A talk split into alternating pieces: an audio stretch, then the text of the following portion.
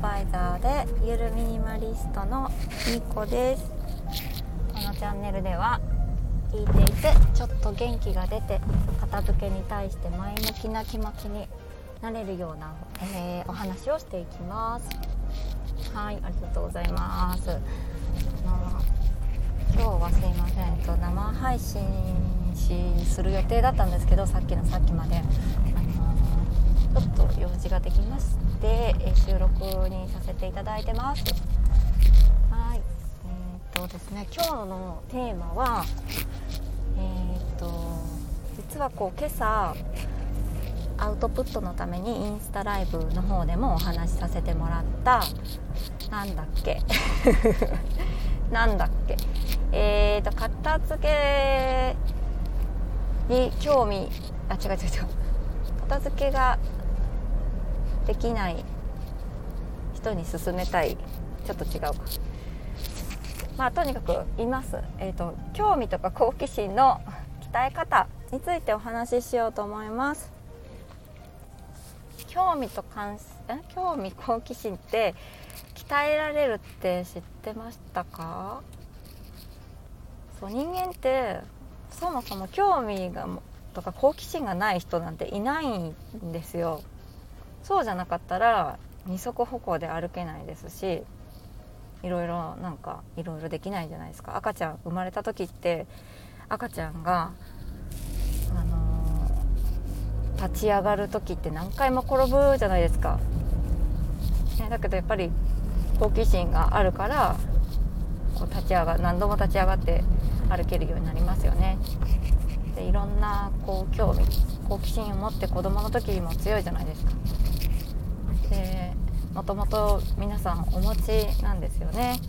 なので私全然もう好奇心ないんですって言ってる人はその筋肉が落ちちゃっただけみたいな感じらしいです。うんなんかよくクイズとか小学生小学生なんかクイズ王の小学5年生に「俺はなる」じゃなくてなんだっけ。なんかそういったクイズ番組とかもなんか小学生の方が得意なクイズがあったりとかだけど大人の人はちょっとその現役からしばらく外れちゃってたからちょっと小学校5年生の勉強が分かんなくなっちゃうとかあるじゃないですか、まあ、それと同じ感じで興味好奇心使わなくなっちゃうと薄れてっちゃうらしいんですよね。でその興味好奇心を持つとあの片付け片付けてこうやらなきゃやらなきゃっていう人が多いじゃないですか。で実際やっぱやらないと物屋敷になっちゃうし不衛生で健康も損なわれちゃうっていうねあのそういった器具もあると思うので、あのそのね興味片付けに対して興味とか好奇心が湧くようにまずはまずはそもそもの興味好奇心を鍛えましょうよっていう話をしようと思ってます。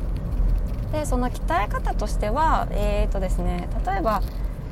あのー、YouTube とか見た見てる時にこうレコメンドされてきますよね。自分に興味関心がありそうなものがレコメンドされて流れてくると思うんですよ。でもその中で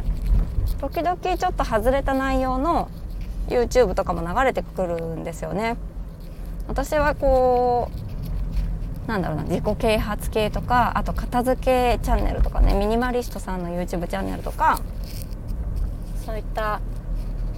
のをよく見るんで、まあ、それに関連した YouTube が結構流れてくるんですよね。ああこれも好きそうだな自分みたいな感じで見てるんですけどでもたまにそこで全然興味ないのに旅系 YouTuber の YouTube 動画がちょっと流れてきたりとかしていやなんでこのタイミングでこの YouTube 流れてくるんだろうって思うんですけど、まあ、そういった時に見てみる。2 3 0の割合で見てみるとなんか新しい発見とかありますよね。意外と面白かったっていうのはないですか？ちょっと見てみたらあ意外と見入っちゃったなみたいな。でそこで自分に興味関心があるものとちょっとつなげて考えてみたりとかああこういうことがあるんだっていう新しい発見があったりとかってすると思うんですよ少なからず。でそういう積み重ねをしていくことであ自分に興味がないと思ってたことも意外と新しい発見があるなとかちょっと勉強になったなとかあ今度これ友達と会った時に会話の中で出してみようかなとかって思うことが積み重なってくるとあのー、好奇心知らないこともちょっとやってみようっていう好奇心とか行動力につながってくんですよね。でそこで、まあ、ある程度好奇心がついたところで興味のないやらなきゃいけないやりたくないけどやらなきゃいけない片付けに関してもそこでちょっとスモールステップで始めてみる。そうするともともと好奇心とかねがついた状態でスタートするとあなんか面白いかもしれない。あすっきりした。あなんか家族が褒めてくれたとか新しい発見に目を向けやすくなるんじゃないかなって思ってます。はい、でえっ、ー、とそれでなんかインスタライブで質問があったのが「興味はあるんです」と「片付け興味があるから YouTube もミニマリストさんの YouTube 見たりとかそういう片付け系のね YouTube よく見るんです。でもやる気が湧かないんですみたいなあのご質問をいただいたんですね。でそこでえっ、ー、とあそれはまあなんだろうな。やる気だからちょっとドーパミンが関係してます してますね。なんかそんな上から言ってないけど。なんだけど、まあ、ドーパミンの話になったんですよね。ちょっとやるぞっていう行動を移し始める時に出るドーパミン。やる気ホルモンのドーパミンをうまく活用するといいんじゃないか。うまく活用するとっていうのは例えばもう片付けは興味ないからドーパミン出てこないけど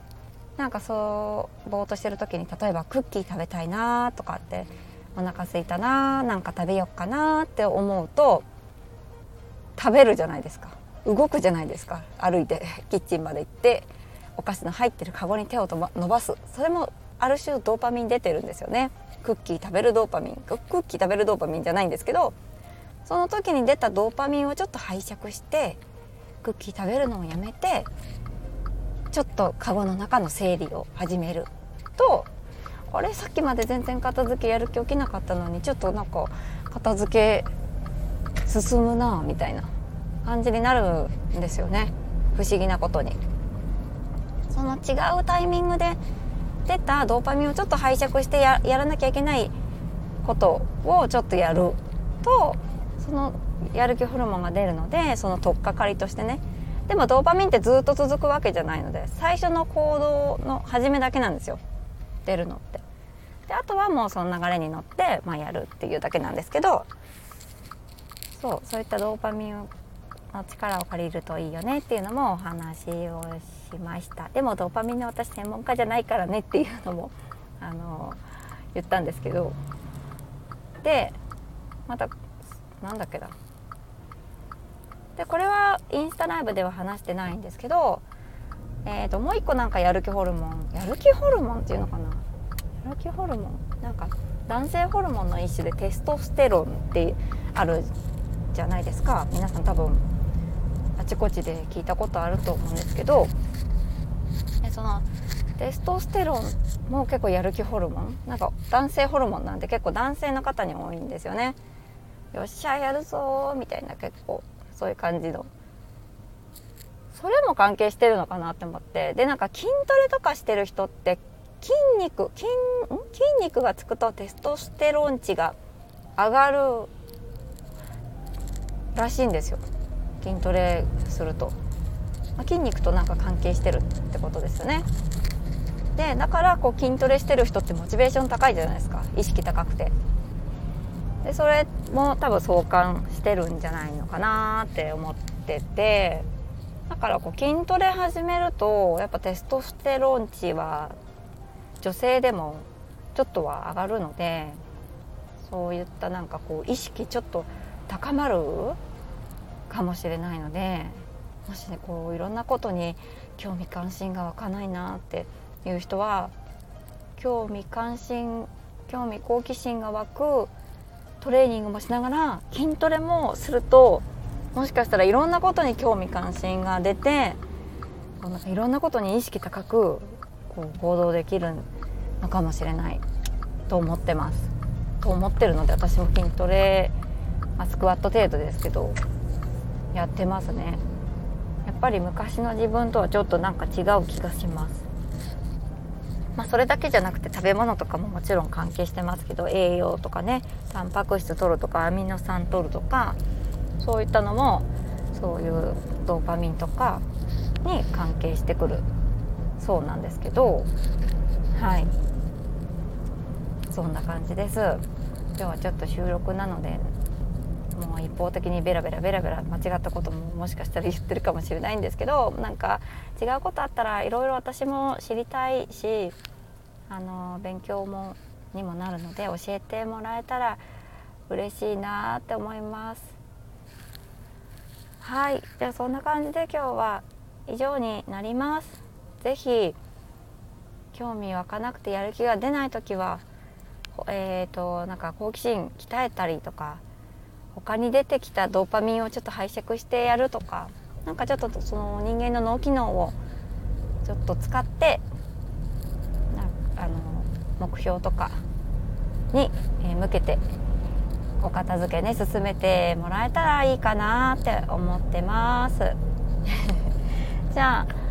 今日も素敵な一日をお過ごしください。失礼します。